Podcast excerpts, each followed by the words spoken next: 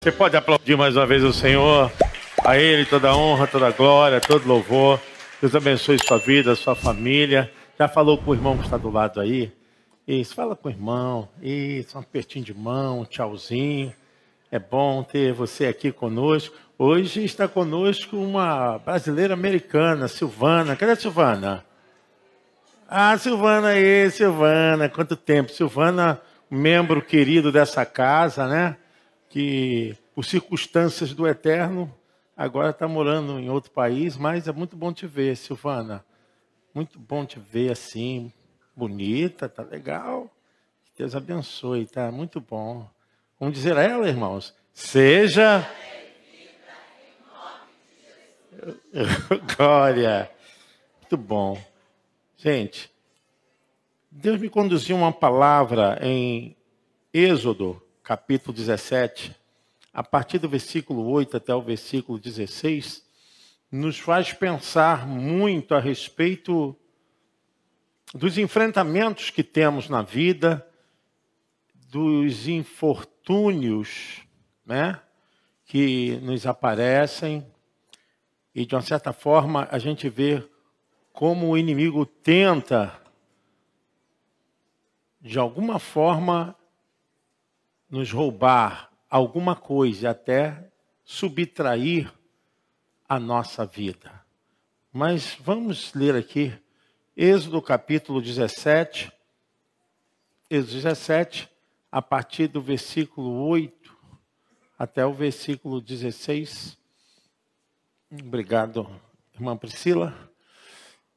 Então veio Ameleque, pelejou contra Israel em Refidim.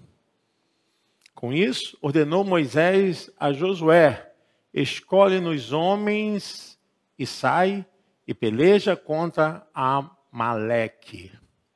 Amanhã estarei eu no cimo do outeiro, e o bordão de Deus estará na minha mão. Fez Josué como Moisés lhe dissera e pelejou contra Amaleque. Moisés, porém, Arão e U subiram ao cimo do outeiro. Quando Moisés levantava a mão, Israel prevalecia. Quando, porém, ele abaixava a mão, prevalecia Amaleque. Ora, as mãos de Moisés eram pesadas, por isso tomaram uma pedra e a puseram por debaixo, por baixo dele. E ele nela se assentou. Arão e Ur sustentavam-lhe as mãos, um de um lado e o outro do outro. Assim lhe ficaram as mãos firmes até o pôr do sol. E Josué desbaratou a Amaleque e a seu povo a fio de espada. Então disse o Senhor a Moisés: Escreve isto para memória num livro e repete-o a Josué, porque eu hei de riscar totalmente a memória de Amaleque de debaixo do céu. E Moisés edificou um altar. Ele chamou o Senhor é a minha bandeira. E disse: Porquanto o Senhor jurou, haverá guerra do Senhor contra Amaleque de geração em geração. Pode se assentar, irmãos. Glória a Deus. A vida tem suas nuances seus altos e baixos. A vida, muitas vezes, caminha tudo bem e, de repente, há uma abrupta mudança. As coisas parecem que começam a apertar. E a gente vê isso na história da nação de Israel. Saíram tranquilo do Egito, debaixo da potente e poderosa mão de Deus, na direção de Deus, na vontade de Deus, no mapa divino, saíram sabendo que Deus estava guiando, ainda mais porque Deus havia escolhido Moisés, havia lhe dado autoridade e o seu bastão ou a sua vara que estava nas suas mãos representava também autoridade, porque ele fez muitos sinais e muitas maravilhas através daquele cajado, daquela vara. Era uma autoridade representativa diante dos israelitas e também de todos os egípcios, principalmente diante de Faraó. E Moisés sai com o povo na direção de Deus, na vontade de Deus, no mapa de Deus. O povo atravessa o Mar Vermelho, mas o povo estava indo no momento que Deus havia dado, na hora certa, tudo certo. Mas como as coisas que são certas podem dar erradas? A gente tem que aprender muito na vida. A vida nos ensina muito, porque o fato de estarmos na vontade de Deus, na direção de Deus, conforme Deus quer, não significa que tudo tem que dar certo. Mas a gente continua fazendo a coisa certa. O certo nunca vai dar errado na direção de Deus. Mas o errado sempre vai dar errado. Porque Deus não comunga com nada que seja errado. Israel sai naquela direção, tudo dando certo. E quando ele chega a um determinado lugar, eles enfrentam dos maiores desafios, que era combater com a tribo dos Amalequitas. Os Amalequitas eram descendentes de Esaú, eram nômades, eram homens que viviam tripudiando desse saqueamento dos povos que não tinham defesa. Então eles eram realmente preparados para saquear, para roubar, para matar. E a nação de Israel estava no caminho de Deus e tinha que passar por Refidim. Refidim era o caminho para a passagem da chegada da terra prometida. Nem sempre as coisas serão fáceis. Nem sempre o fato de estarmos com Deus, nós vamos ter tudo tranquilo, e nada vai nos pesar. Mesmo na direção de Deus, mesmo com um guia, que é um escolhido do eterno, nós podemos enfrentar adversidade. O evangelho não é um pacote pronto de coisa, ah, pronto, chegou na minha vida, agora tudo vai dar certo. Isso é a maior mentira.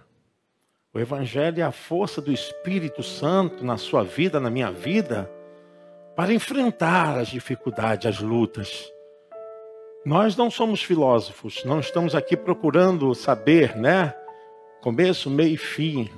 A fé, ela produz em nós a esperança, a capacidade de suportabilidade, não é uma fé em referência que está dando certo porque Deus está conosco. Se tiver alguma coisa errada, Deus não está conosco. Isso é a subtração do poder e da autoridade, soberania de Deus na vida de qualquer pessoa. Deus é Deus. Moisés, então, ele chama Josué. Josué é a primeira vez que é mencionado na Bíblia. Moisés chama Josué e fala: Pega os homens e vai para a batalha, porque eu vou orar. Quando os problemas nos vêm, nós não podemos diminuir a força e a capacidade dessa autoridade da oração. A oração, ela é poderosa para transformar circunstâncias, por mais que sejam difíceis. A oração é poderosa para mudar, para transformar. Nós não podemos jamais diminuir o poder e a capacidade dessa ligação com Deus. E nós vemos aqui que quando o problema acontece aqui, a solução é colocar para para cima. Quando o problema se instaura aqui no campo físico, das lutas, dos problemas da humanização, a gente fala: agora é contigo, Senhor. Nós precisamos aprender que nossas vidas não estão sendo conduzidas de maneira aleatória ou alguém que não sabe a direção ou alguma entidade pagã dessa que não tem nada para oferecer. Você e eu, nós, a igreja do Senhor, está sendo guiada pelo poder do Altíssimo. E por mais que se instaure situações adversas, são problemas que vêm de várias formas, de várias maneiras, atingindo todas as pessoas e atingindo também o povo de Deus. E essa foi a intenção de Amaleque, quando significa os amalequitas. Falar agora, vamos tirar proveito, vamos tripudiar, vamos agora cercear esse povo aí, eles estão cheios de bens e vamos surrupiar o que eles têm. As coisas às vezes parece que não tem saída. Parece que não tem como a gente dar uma solução. Quantas vezes? Quantas vezes isso já aconteceu? Irá acontecer. Precisamos aprender que há uma força sobrenatural, uma força acima de todas as forças que é a força do nome do Eterno. Nada pode vencer o Deus eterno. Os israelitas eram preparados para a guerra? Não. Estavam armados? Não. Eles tinham alguma formação dentro da habilidade de todas as defesas de guerra? Não. Mas Moisés falou: vai para a luta vai para a luta que eu vou orar. Essa foi a direção que Deus deu a Josué por Moisés. Então ele foi guerrear. E aí nos mostra um momento tão importante na vida de toda a família, de toda a liderança, de todo o setor corporativo, né, das empresas, pequenas, médias, grandes, não importa existe uma coisa que nós precisamos entender aqui.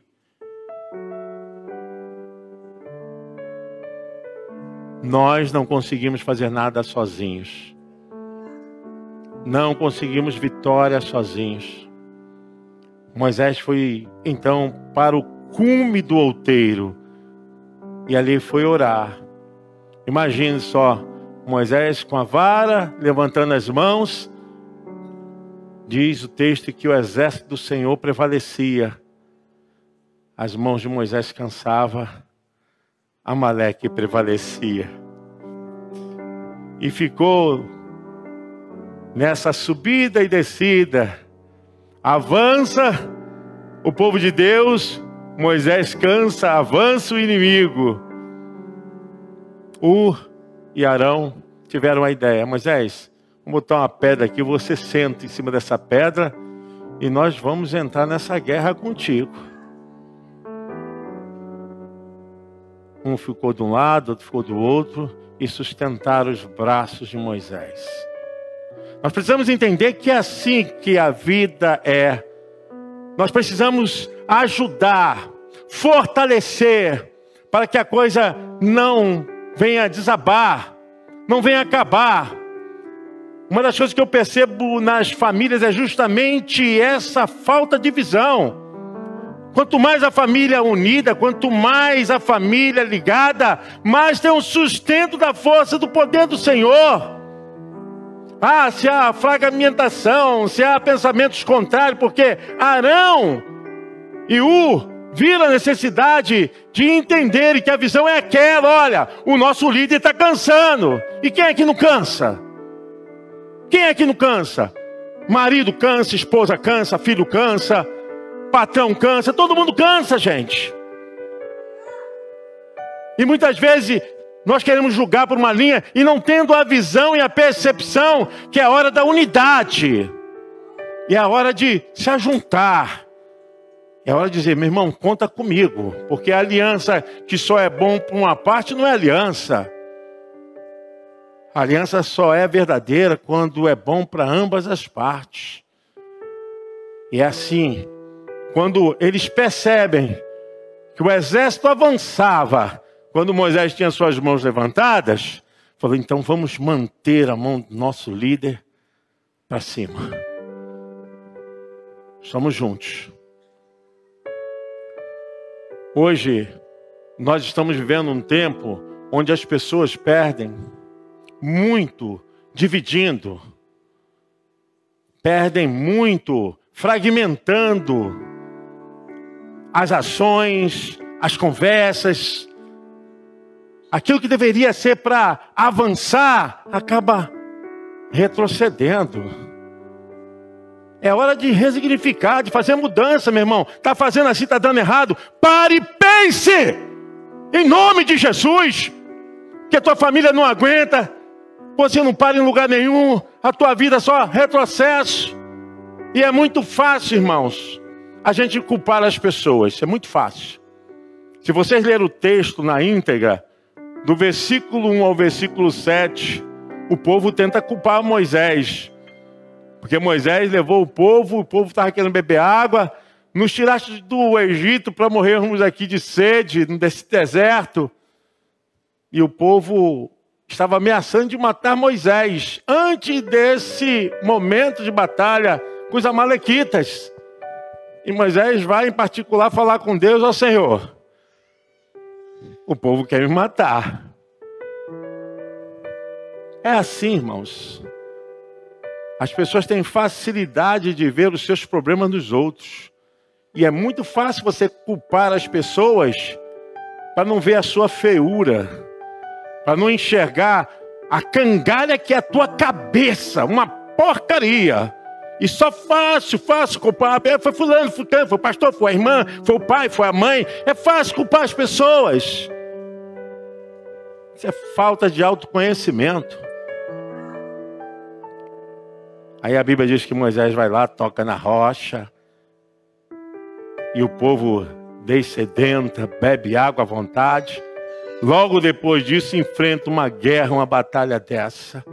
E a gente aprende aqui: não podemos desprezar o poder da oração. Está na luta, ore. O problema se instaurou, ore. Fale com Deus. Não está aguentando? Chama alguém para te ajudar em oração. Me ajude em oração. Preciso de oração.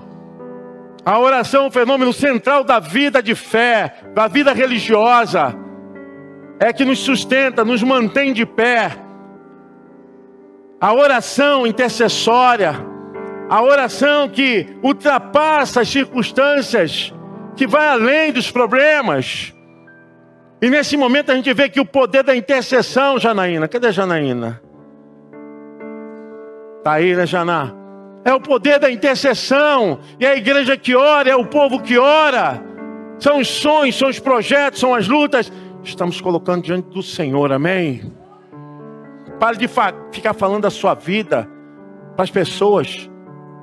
Pare de ficar amargando a sua família para as pessoas. Pare de ficar falando mal do seu marido, da sua esposa. Pare de ficar falando mal da sua igreja, seu pastor, da sua empresa, dos seus negócios, onde você come. Está falando mal de onde você come.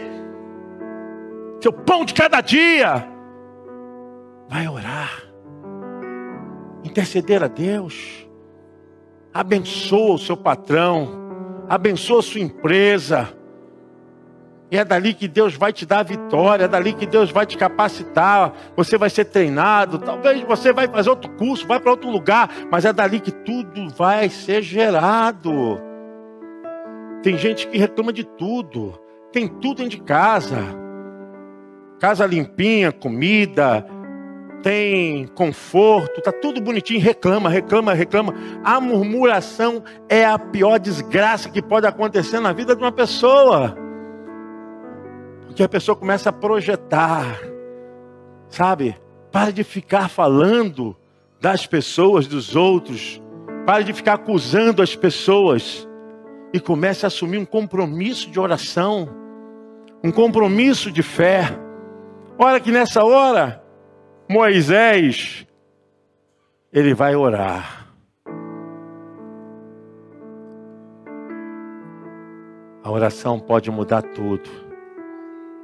A oração. Sempre três horas da manhã eu estou orando. Não preciso nem botar despertador. Vou orar, Senhor. Falo com Deus. Eu não cito o nome de todos vocês, mas eu cito vocês. Sabe por quê? Porque vocês estão na luta, porque quem não está na luta tem que orar. Está entendendo, filho? Seu pai está na luta lá trabalhando, sua mãe, o que você tem que fazer? Vai orar. Vai orar. Se seu filho está na luta, você, pai, que hoje já não precisa mais, vai orar pelos seus filhos. Nós aprendemos o seguinte: tem sempre um grupo guerreando, mas sempre por trás tem que ter um grupo orando. Você pode aplaudir o Senhor? Tem que orar.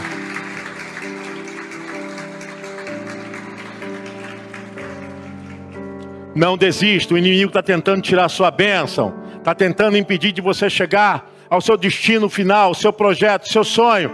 Não desista, porque os amalequitas estão em todas as partes. Eles se levantam qualquer hora, tentando roubar, amedrontar, tirar a paz. Eles se levantam. Os inimigos estão aí se propalando por toda parte. É notícia assim, notícia assada. Eu mesmo cotizei, parei de ouvir tanta coisa de política, porque só vem desgraça, só vem coisa ruim, não vem uma notícia boa. Eu falei, Senhor, confio nas tuas mãos. Vamos trabalhar, igreja. Vamos trabalhar, irmãos. Vamos trabalhar, filhos, pais. Creiam na promessa de Deus que os amalequitas também eles amedrontam. Uma das coisas que pode paralisar a pessoa é justamente uma propaganda enganosa. Não vai dar certo, você não vai conseguir. Nós somos norteados justamente no fator psicológico. Nós acreditamos nas notícias falsas. Não faça isso. A ameaça do inimigo vai vir por toda parte, irmãos. E a vontade dos amalequitas é justamente tirar tudo daquela nação que ainda não tinha uma área geográfica para se instalar. Eles estavam ainda indo para o lugar que Deus havia mandado. Somos nós, no meio do percurso, no meio do projeto. Sabe, algumas coisas vão tentar tirar a sua força, drenar a sua energia, a sua fé, a sua promoção, sabe, é, de crer, de tomar posse.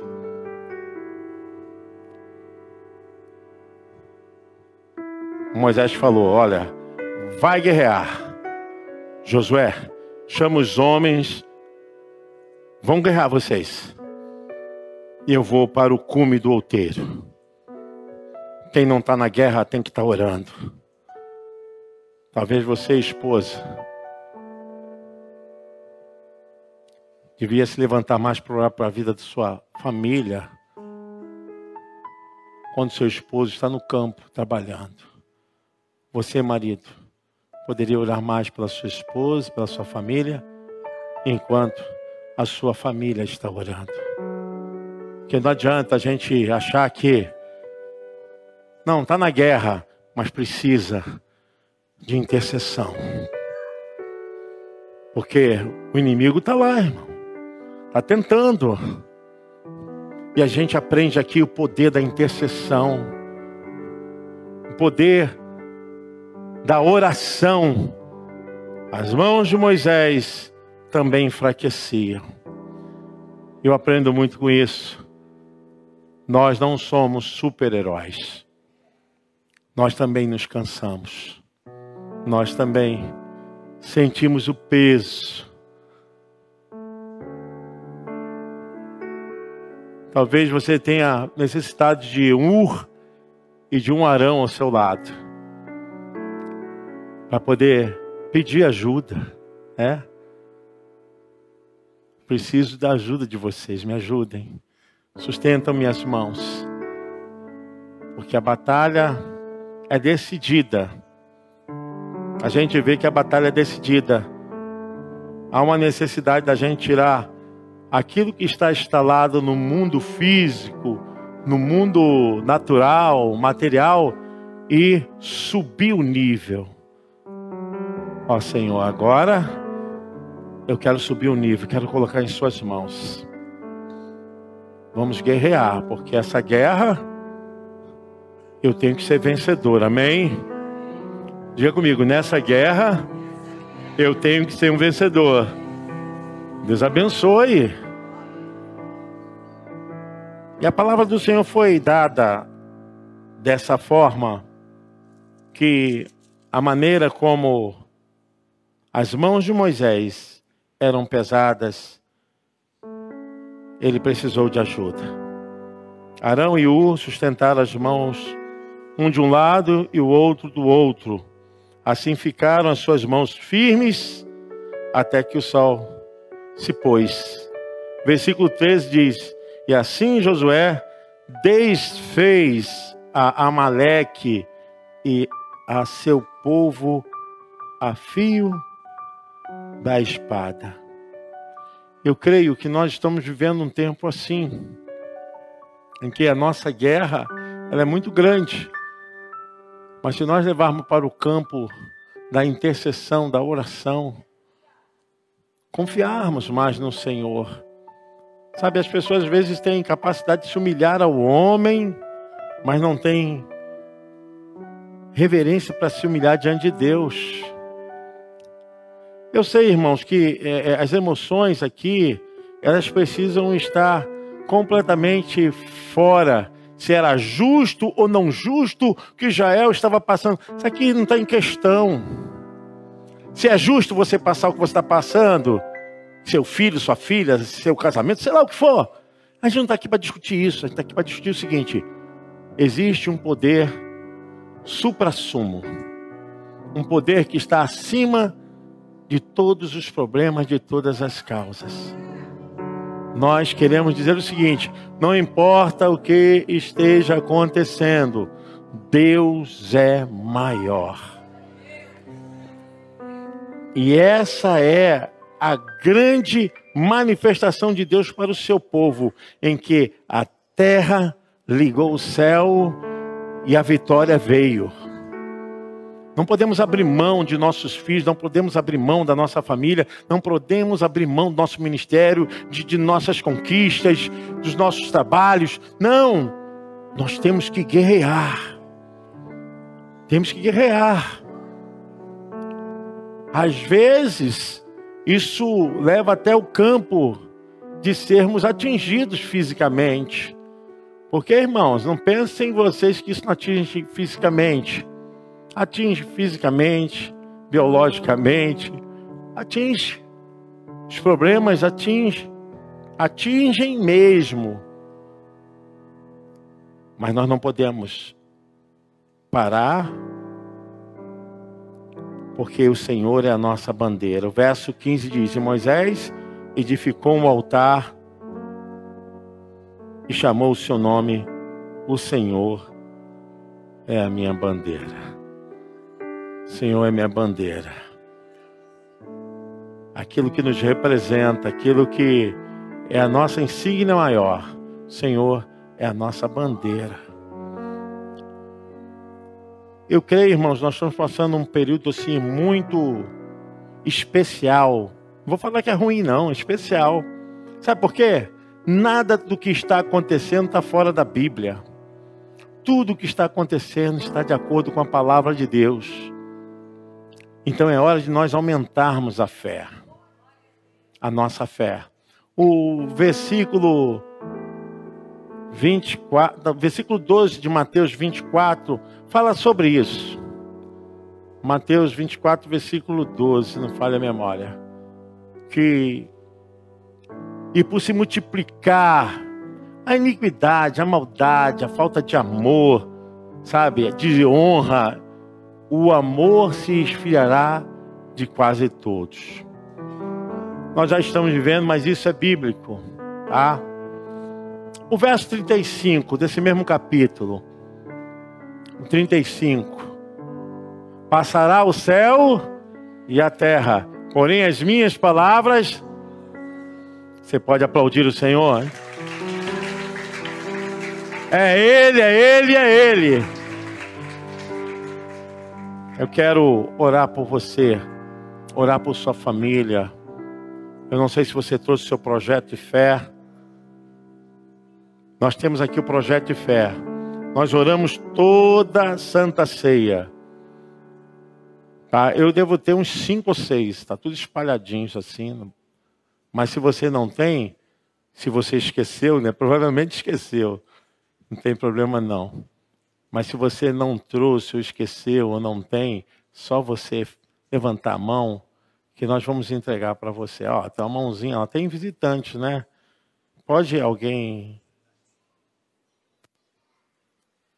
É, então, mais alguém que ainda não tem esse projeto de fé ou esqueceu? Vou te explicar o que é esse projeto de fé.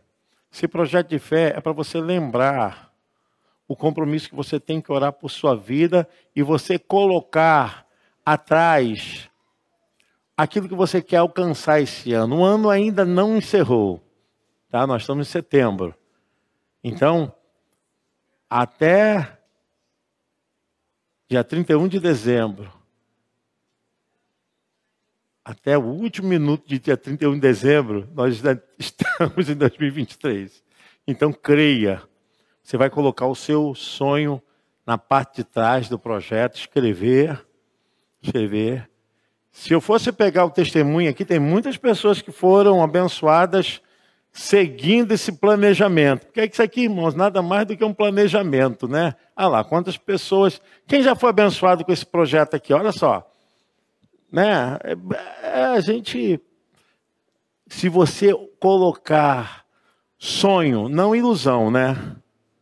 Porque você colocar aqui ilusão. Ah, vou jogar melhor do que Neymar.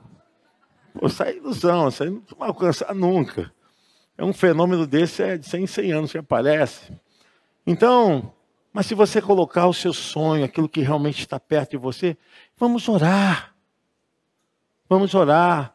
Tem pessoas que precisam fazer mudanças, né? Projetos de trabalho para granjear mais dinheiro.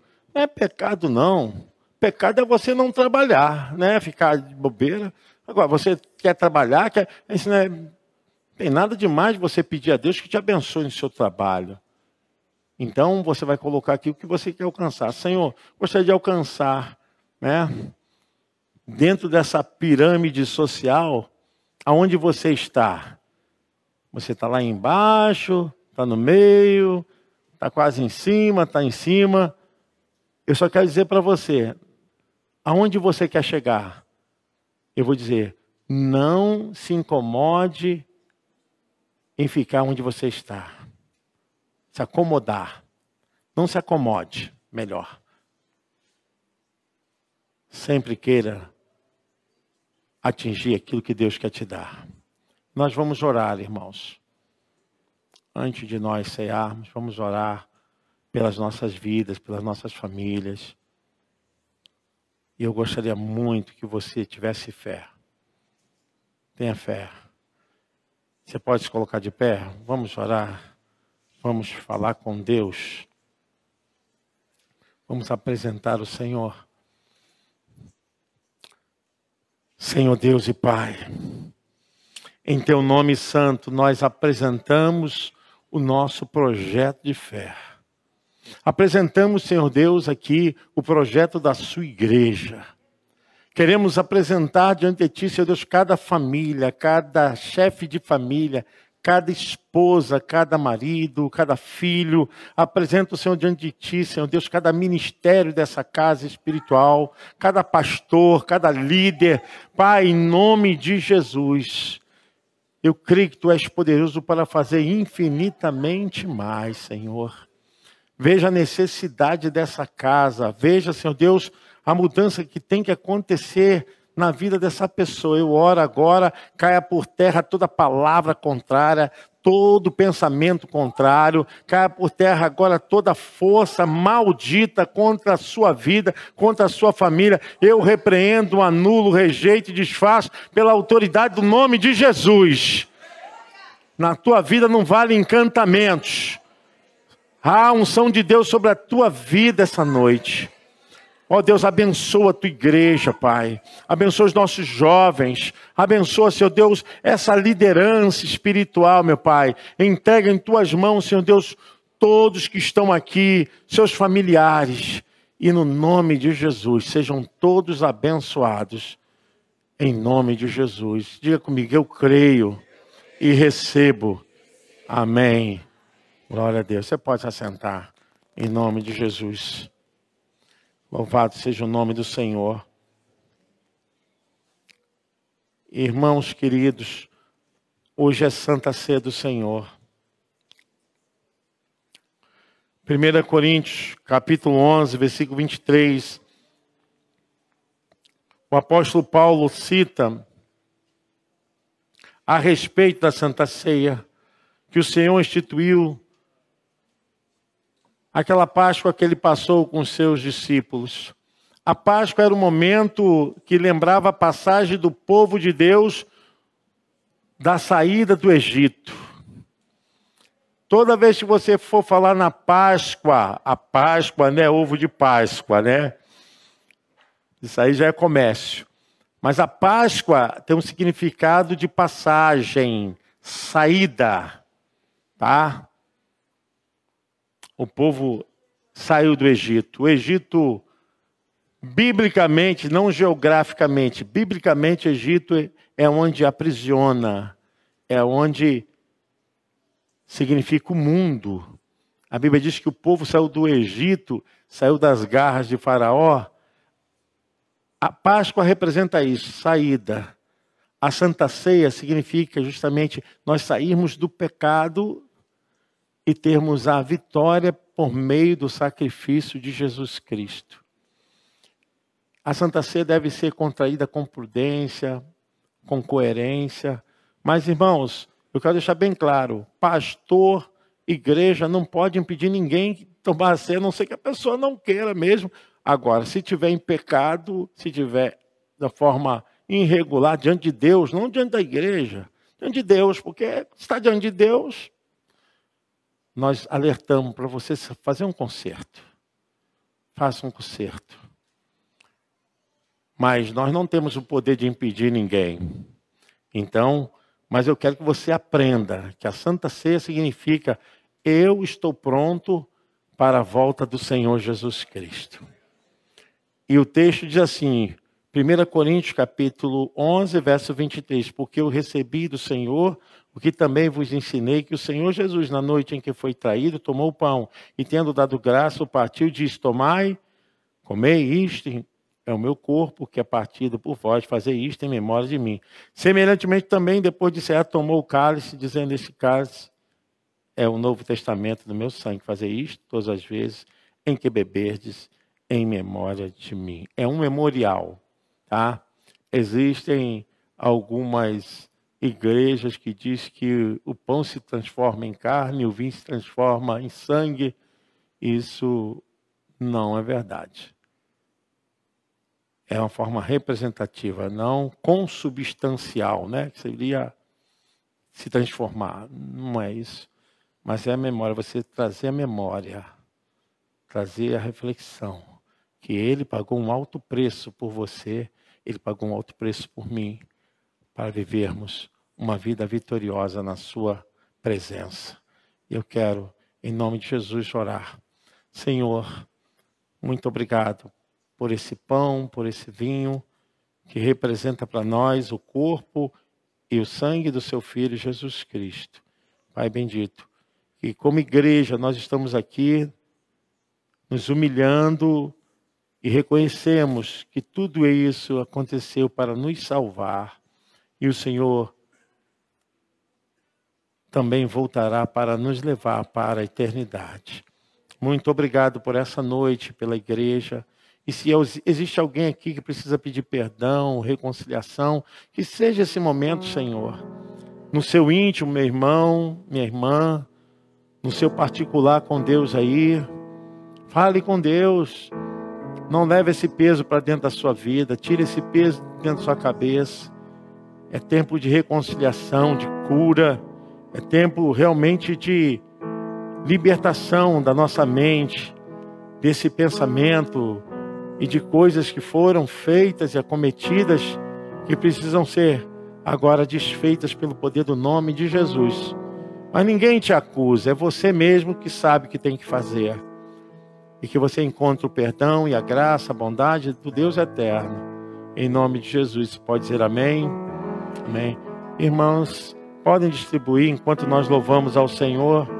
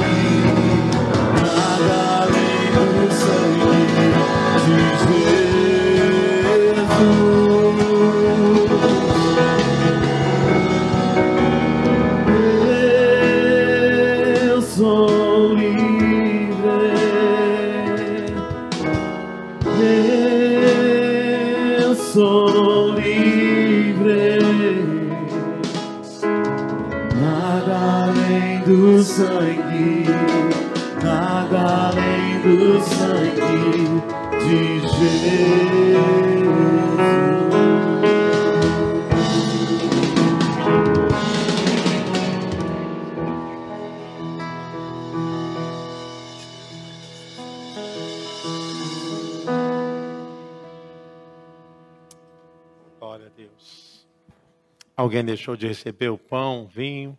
Todos receberam? Você pode se colocar de pé.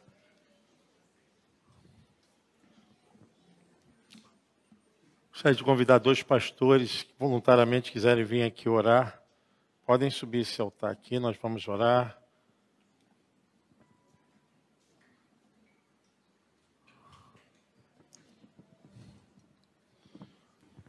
O pão simboliza o corpo do nosso Senhor e Salvador Jesus Cristo. Aleluia. Oremos. Soberano Deus, eterno Pai, muito obrigada, Senhor Deus, por esta noite, Senhor. Obrigada, Senhor Deus, por Deus. tudo.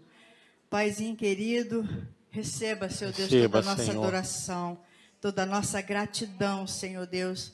Que ainda, Senhor, que não oh, sejamos Espírito merecedores Santo. de nada, Pai. Tu nos amastes primeiro, Senhor. E em nome de Jesus, Pai, muito obrigada, Senhor Deus, pelo teu sacrifício, Senhor. Que, Senhor Deus, simboliza, Pai, o teu corpo moído naquela Glória cruz do Calvário para a nossa salvação. Para que hoje possamos ter a nossa convicção da nossa salvação e dizermos, Senhor, muito obrigada, Senhor Deus, em nome de Jesus. Amém. Podeis comer, irmãos, o pão que simboliza o corpo do nosso Senhor e Salvador Jesus Cristo.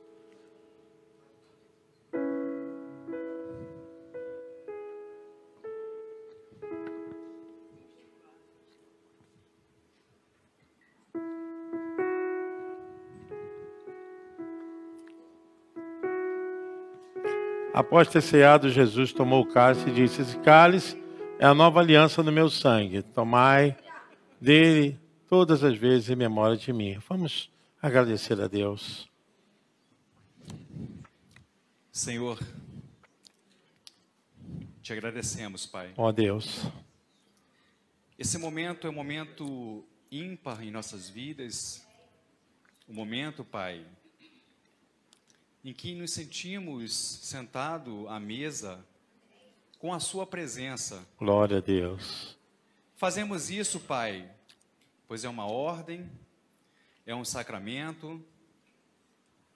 E, Senhor, assim como foi dito, Pai, não existe, Pai, transubstanciação, ou seja, não é transformado, Senhor, no teu sangue, no teu corpo não há consubstanciação, Senhor, porque não contém parte do teu corpo, Senhor, e parte do teu sangue. É verdade.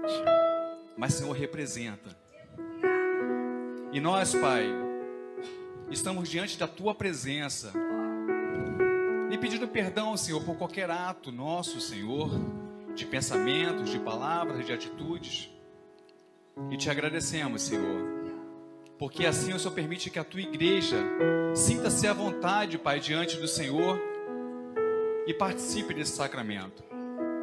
Então, Pai, nós queremos te agradecer, te agradecer, Pai, verdadeiramente, em nome de Jesus. A vitória é nossa, a vitória da família, a vitória da igreja. Podeis beber, irmãos, o vinho simboliza o sangue do Senhor.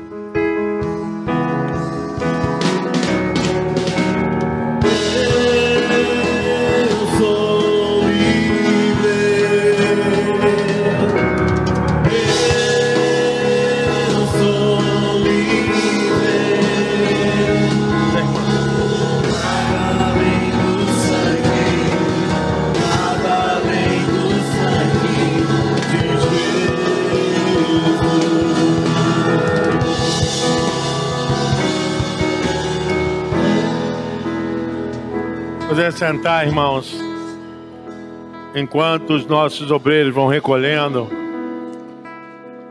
nós queremos, nesse momento, agradecer a Deus pela vida do Mateus, que ficou durante esses anos aí na frente do Ministério de Louvor, mas agora tem um outro tempo, né, que é da pastora Cristina, que estará à frente do Ministério de Louvor. E assim Deus vai usando quem Ele quer, da maneira como Ele quer. E nós estamos aqui para ungir esses irmãos, pedir a Deus. São novos integrantes, é isso, pastora?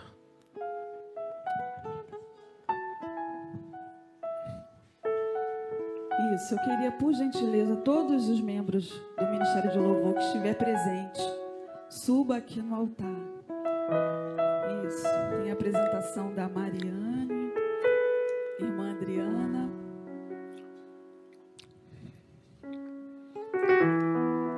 Mateus, cadê o Mateus? Veio. E a Dani? O Mateus 2. nosso baterista também, por favor. Vem até aqui.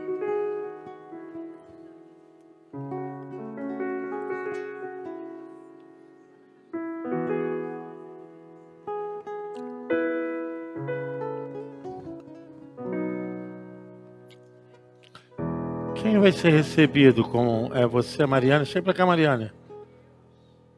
Mateus, Dani, Diana. Amém. Vem para cá. Vocês estão com medo de mim? Chega para cá, Mariana. O que é que acontece, irmãos? Vocês que estão com a unção, é vocês que têm que tocar neles. O ministério da unção, do ministério de louvor, está em vocês também.